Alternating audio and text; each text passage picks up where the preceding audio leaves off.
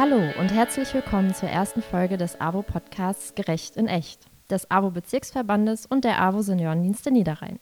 Mein Name ist Cordula und neben mir sitzt meine Moderationskollegin Sabrina. Hallo auch von mir im Ruhrpott. Glück auf! Wir haben euch heute direkt ein spannendes Thema und einen ebenso interessanten Gast mitgebracht. Denn wir sprechen heute über die generalistische Ausbildung in der Pflege und erfahren von unserem Kollegen Dennis, was es mit einer koordinierten Praxisanleitung auf sich hat. Doch dazu später mehr. Sabrina, wir wollen zunächst einmal etwas Licht ins Dunkel der Pflegeausbildung bringen, richtig? Ja, richtig. Denn in den letzten Jahren ist einiges passiert und auch weiterhin ist sehr viel Bewegung in dem Thema. Denn durch Einführung der generalistischen Pflegeausbildung kommt der Begleitung der Auszubildenden eine ja, noch verändertere, eine ja, ganz, ganz wichtige, besondere Rolle zu. Denn der Träger der praktischen Ausbildung trägt dazu bei, die Verantwortung für die Organisation, für die Durchführung der gesamten praktischen Ausbildung, einschließlich der Koordination mit weiteren beteiligten Einrichtungen und auch Bildungsträgern zu vollziehen. Was heißt Praxisanleitung dann im Alltag bei den AWO-Seniorendiensten Niederrhein? Grundlage hierfür ist einerseits die, ähm, der Ausbildungsplan und wesentlicher Bestandteil der praktischen Ausbildung ist, der ja, mindestens 10 Prozent der Einsatzzeit umfassen soll. Wobei man hier aber auch sagen muss, unser Anliegen ist, natürlich den 10 Prozent gerecht zu werden, aber eigentlich noch viel, viel mehr. Denn wir wollen schon ja, mittel- und langfristig sicherstellen für unsere Auszubildenden, weil das unsere Zukunft ist, dass wir regelhaft Praxisanleitungen im Sinne der vorortigen Praxisanleitung umsetzen, unabhängig auch auf Praxisanleitungen, die eben 10 Prozent des Anteils auch ausmachen, sondern auch alle anderen dann dazu befähigen. Und ja, damit diese Begleitung auch einer, einer Struktur nachgeht, gibt es für jeden Praxiseinsatz einen sogenannten Rahmenlehrplan, den wir mit auf den Weg gebracht haben, mit Schwerpunkten fixiert haben, der sich anhand der jeweiligen Curricula auch orientiert, der eben den zu Lernenden und den vermittelnden Inhalt abbildet. Und hieran können, müssen sich sowohl die Auszubildenden, aber auch die Praxisanleitungen orientieren. Wie kann das denn gelingen? Damit das gelingt, ist es für uns eine sehr wichtige Aufgabe gewesen und auch heute und auch in Zukunft, dass man da einen übergeordneten Blick drauf hat, weil sich so viel auch auf gesetzlicher Ebene auf den Weg bringt, was wir gar nicht von unseren Praxisanleitungen abverlangen können, weil dafür ist so viel Energie im Thema, so viel ähm, ja, Neuerung im Thema.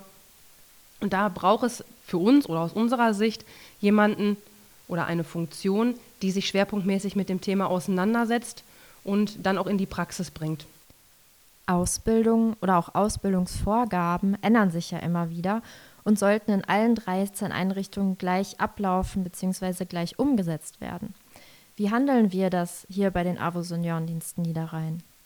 Zudem sind natürlich auch die Praxisanleitungen verpflichtet, sich jedes Jahr zu Themen der Ausbildung in sogenannten Refreshern mit einem Zeitumfang von 24 Stunden fortzubilden, damit die Anerkennung beibehalten wird.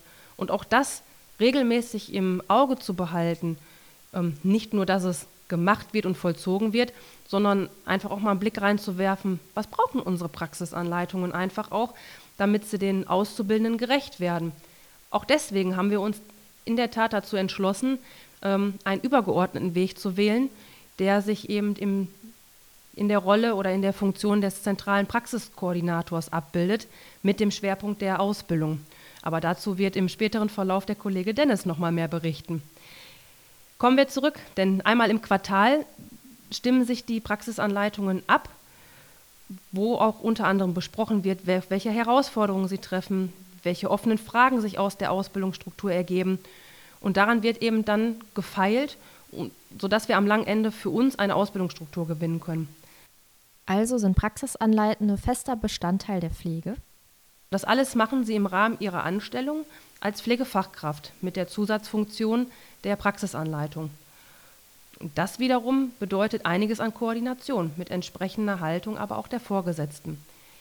Wenn ich Vorgesetzte sage, meint das eben, Struktur beginnt beim Vorgesetzten, weil wenn ich den Praxisanleitungen nicht die notwendige Zeit einplane, dann ähm, kriegen wir das einfach nicht gestemmt. Und deswegen sind wir auf sämtliche Unterstützung angewiesen. Jeder ist gefragt, sich an dem so wichtigen Thema Ausbildung eben auch wirklich aktiv zu beteiligen.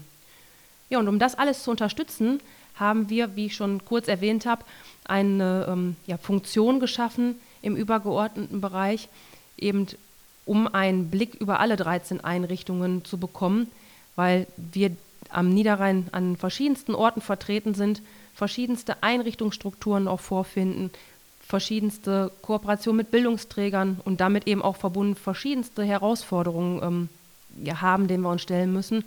Und um das alles mal ein bisschen zu filtern und ähm, ja, zu bündeln, haben wir eben äh, ja, uns dazu entschlossen, in dem letzten Jahr eine ähm, Funktion auf den Weg zu bringen, die das Ganze koordinieren soll. Gute Ausbildung ist aber nicht nur eine Frage der Anleitung, sondern auch der Rahmenbedingungen, wie zum Beispiel der Bezahlung. Wie ist die AWO da aufgestellt? Da kann ich immer nur darauf hinweisen, die AWO ist äh, tarifgebunden. Und das bedeutet eben, dass nicht nur Mitarbeiterinnen und Mitarbeiter, die langjährig beschäftigt äh, bei der AWO sind, einem Tarifvertrag ähm, unterliegen und ja davon auch wirklich auch profitieren, sondern auch die Auszubildenden, weil auch da ganz klargestellt ist, dass Ausbildung ein wichtiges Thema ist und man unsere Auszubildenden nicht nur schützen, sondern auch fördern muss. Und ähm, ja, da gibt es immer wieder auch einen Aspekt im Bereich der Tarifverhandlungen, der die Auszubildenden mit abdeckt. Und da kann ich sagen, es lohnt sich. Danke, Sabrina, für den Input. Ich denke, jetzt haben wir alle schon ein besseres Bild von dem Thema Ausbildung in der Pflege und auch Praxisanleitung. Aber wir wollen ja noch ein bisschen was aus dem Alltag hören. Und uns gegenüber sitzt nun unser Kollege Dennis, der genau wie wir zwei bei den AWO Seniorendiensten in der Abteilung Pflege und Organisation angestellt ist und die genannte koordinierende Stelle in der Praxis, äh, die genannte koordinierende Stelle in der Praxisanleitung innehat. Hallo Dennis, schön, dass du hier bist. Ja, hallo Cordula, hallo Sabrina.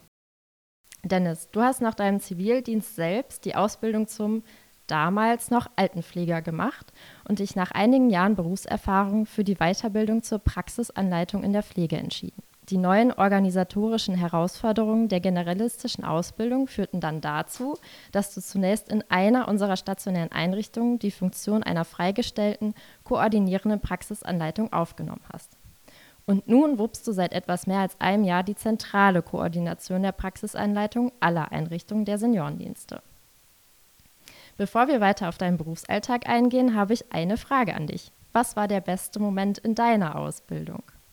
Puh, das ist eine spannende Frage. Ähm, es gab ganz viele schöne Momente in meiner Ausbildung. Ich habe ähm, in einer gerontopsychiatrischen Einrichtung gelernt. Ähm, das heißt, jeder Bewohner hatte so starke psychische Erkrankungen, dass die Kommunikation sehr stark eingeschränkt ist oder beziehungsweise der, der Bewohner sich nicht dass der Bewohner sich nicht äh, adäquat mehr mitteilen kann, also ein normales Gespräch nicht stattfinden konnte. Aber das Schönste in der Ausbildung war, ähm, das Feedback oder die, die, ähm, die Anerkennung der Bewohner zu bekommen. Die, die ganze Organisation in, in der Einrichtung, wo ich gelernt habe, war sehr familiär und die Bewohner haben mit dazu beigetragen, äh, mir das Gefühl zu vermitteln, dass es richtig ist, was ich da tue. Ne? Also, den, dass ich diesen Beruf gewählt habe. Das ist eine schöne Antwort, würde ich sagen. Und was hat dich dann im Endeffekt dazu bewegt, selbst Praxisanleiter zu werden? Ähm, die Frage ist ganz einfach zu beantworten. Ähm, in meiner Ausbildungsstruktur damals war es noch nicht festgesetzt, äh, dass jeder Azubi von einem Praxisanleiter begleitet werden muss. Ich hatte aber jemanden, der schon eine ausgebildete Praxisanleitung war, weil die Vorgabe damals war, das Haus oder die Einrichtung muss eine Person oder einen Menschen vorhalten, der diese Qualifikation hat. Und ähm, dieser Kollege, der mich damals ausgebildet hat, ähm, das fand ich so imponierend, dass ich gesagt habe, das Gleiche möchte ich auch tun. Also das möchte ich für, für Auszubildende machen. Das ist toll gerade wenn man so Vorbilder in der Praxis hat, ist natürlich immer der beste Ansatzpunkt, dem zu folgen. Jetzt bist du ja selber nicht mehr in der Praxis Praxisanleiter, zumindest nicht ähm, geplant, durchgehend. Welche Aufgaben gehören denn inzwischen zu deinem Zuständigkeitsbereich? In meinem Zuständigkeitsbereich als koordinierender Praxisanleiter ähm, steht unter anderem die Aufgabe äh, als Ansprechpartner zum einen für die Praxisanleitungen ähm, vor Ort ähm, da zu sein, aber auch gleichzeitig für die Bildungsträger, mit denen wir zusammen kooperieren. Das sind in unserem Fall für die 13 äh, Einrichtungen insgesamt 19 Bildungsträger. Ähm, sodass ich so quasi die Schnittstelle zwischen äh, Praxis und Theorie abbilden kann. Ähm, gleichzeitig ähm, nehme ich an den ähm, Praxisanleitertreffen in den Einrichtungen statt als koordinierender Praxisanleiter, nehme daraus hingehend Fragestellungen mit, die die Kollegen vor Ort haben oder die die Kollegen beschäftigen, um so halt für das komplette Unternehmen auch ähm, das Thema der Ausbildung voranzubringen. Wie gestaltet sich dann die Zusammenarbeit mit den Praxisanleitenden vor Ort? Ja, wie gerade schon erwähnt, also zum einen ähm, durch die regelmäßig stattfindenden Praxisanleitungstreffen ähm, gibt es ja dieses Besprechungswesen und zum anderen hatten wir jetzt oder haben und zum anderen haben wir jetzt einen Stammtisch äh, ins Leben gerufen, sodass die Kollegen auch untereinander hausübergreifend sich mal kennenlernen und auch in den Austausch gehen können. In welchen Fällen bist du dann selbst noch in der Praxisanleitung tätig? Wie eingangs schon erwähnt, ähm, ist eine Grundvoraussetzung für die Ausbildung heutzutage 10 Prozent ähm, der geleisteten Stunden, die der Auszubildende in der Einrichtung ist, müssen durch eine Praxisanleitung abgebildet werden. Das heißt, ähm, der Auszubildende hat den Anspruch, 10 Prozent der Zeit des Praktikums mit einer, durch, eine durch eine Praxisanleitung begleitet zu werden. Das Problem ergibt sich daraus, wenn vor Ort nicht so viele Kollegen da sind. Ne? Und dann springe ich halt sozusagen ein und unterstütze die Kollegen. Macht dir das nach wie vor Spaß? Auf jeden Fall. Was macht am meisten Spaß? Ähm, am meisten Spaß. Also ich habe es ja früher schon gemacht in, der, in einer Einrichtung und mittlerweile sind es ja die 13 Einrichtungen. Ähm, die Vielfalt, die Unterschiedlichkeit, jede Einrichtung ist anders individuell gestaltet aufgrund der personellen Ausstattung, der räumlichen Ausstattung, die Menschen vor Ort, die Bewohner. Ähm, das ist das Spannende daran. Also ich lerne jeden Tag neue Menschen kennen sozusagen. Also sei es Bewohner, Azubis oder auch, ja gut, die Kollegen sind bekannt. Aber ähm, das macht einfach tierisch Spaß, ja. Mhm. Jetzt ähm, gibt es wahrscheinlich auch Situationen, die eben nicht nur Spaß machen, sondern auch herausfordernd sind. Äh, welchen Herausforderungen widmest du dich denn am liebsten? Naja, da sie nicht so viel Spaß machen, würde ich nicht sagen, dass ich mich denen am liebsten widme. Ähm, ähm, ich sag mal so, das Thema, was, was ähm, gerade ganz aktuell im Vordergrund steht, ist die Meldung an die Bezirksregierung. Ähm, da sind wir halt auch äh, als Unternehmen dran geknüpft. Wir müssen jeden Auszubildenden ähm, bei der Bezirksregierung anmelden, äh, beziehungsweise wird er über die Schule angemeldet und wir als Träger sind dann verpflichtet, weitere Angaben dazu zu machen. Ähm, dahingehend gibt es noch weitere Meldungen, die erfolgen müssen und das ist ein ähm, gewaltiger Aufwand. Jetzt ist es ja so, dass du wirklich viel in diese organisatorischen und bürokratischen Rahmenbedingungen einbezogen bist, eingebunden bist. Ähm, was macht für dich denn sowohl im Kontakt mit den Auszubildenden als auch übergeordnet eine gute Praxisanleitung aus? Spannende Frage. Wie ich gerade schon sagte, ich habe immer so ausgebildet, wie ich selbst ausgebildet werden wollte oder ausgebildet worden bin. Ähm, das lässt einem natürlich sehr viel Spielraum und äh, Individualität. Aber nichtsdestotrotz gibt es halt auch ähm, Vorgaben, die erfüllt werden müssen. Und ich denke, für den einen oder anderen Kollegen könnte durch große Unsicherheit, die vielleicht nicht geäußert wird, ähm, ja, könnte es da Probleme geben.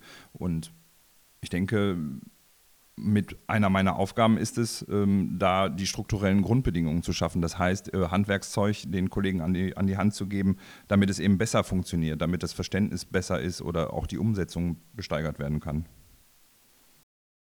Wir, wir wissen, dass Praxisanleitung ein spannendes Aufgabenfeld ist.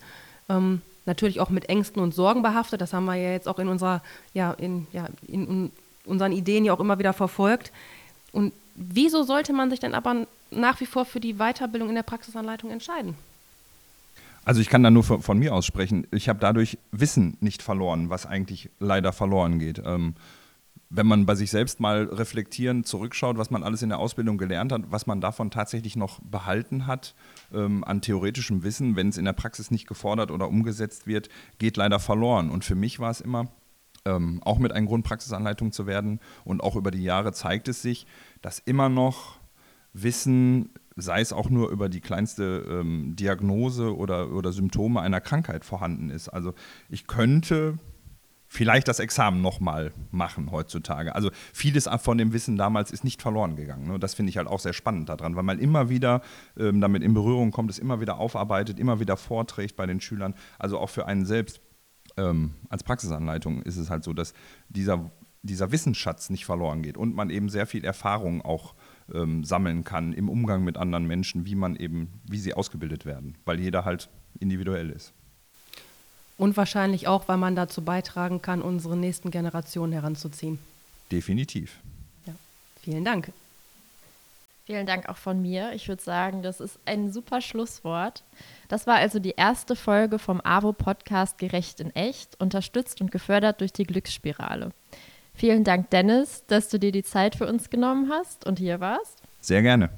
Wir freuen uns darauf, in einer der nächsten Folgen mit einem, einer Auszubildenden selbst zu sprechen, um noch mehr zur Ausbildung in der Pflege zu erfahren.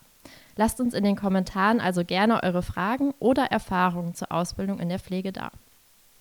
Aber bevor wir auf dieses Thema zurückkommen, begrüßen wir in der kommenden Folge einen FSJler, der uns über die Möglichkeiten und Aussichten im Freiwilligendienst berichtet.